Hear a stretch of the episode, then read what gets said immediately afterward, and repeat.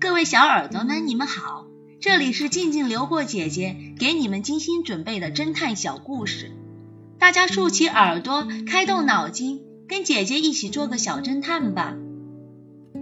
小侦探系列二十一，女友的谎言。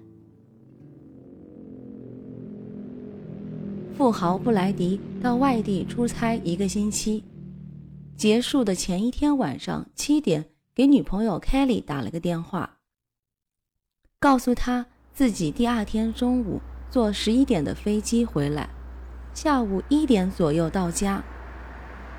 一下飞机，布莱迪就一路飞车赶往两人居住的别墅，却发现 Kelly 被绑在卧室的椅子上。嘴巴和眼睛都被蒙上了。布莱迪急忙解开绳子，问他：“到底发生了什么事儿？”凯莉哭哭啼啼的说道：“昨天晚上你打完电话没多久，几个蒙面歹徒突然闯进我的房间，把我绑了起来，还把你放在我这里的卡和贵重物品都抢走了。”我甚至都不知道这帮人是怎么进来的。等他的情绪稍微平复一些之后，布莱迪问起绑匪的特征和细节，但凯莉说自己当时太害怕，后来又被蒙住了眼睛，什么也没看清。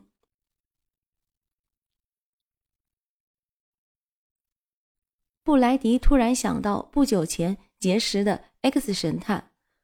马上拨打了对方的电话。大约五分钟后，X 神探赶到。布莱迪先生，房间里面的东西你没有动过吧？当然，我完全懂得保护现场的重要性。随后，布莱迪向 X 神探详细叙述了自己得知的所有情况。X 神探环视了一下房间。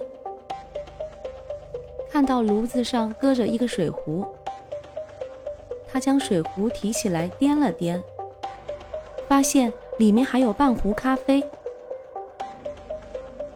布莱迪说：“打完电话后，凯莉刚把咖啡煮上，那伙强盗就冲了进来。我回来后才把炉火关上，这真是太危险了，还好没有出事儿。”好了。布莱迪先生，我现在就可以告诉你，你的女友对你撒了谎，她就是这起抢劫案的主谋。聪明的小侦探们，你们知道 X 神探为什么会如此判断吗？聪明的小侦探们，你们都猜对了吧？你们可真棒！我们下个故事见哦。家门口的枪击案，这个故事的真相是：X 神探要警察拘留的是第一个说话的人，因为钥匙插在锁孔里有两种可能，开门和关门，而且当时的情形更像是开门，但第一个人却脱口而出说老人是锁门，说明他并不是只看了一眼。而是一直在观察老人的行动。聪明的小侦探们，你们都猜对了吧？你们可真棒！我们下个故事见哦。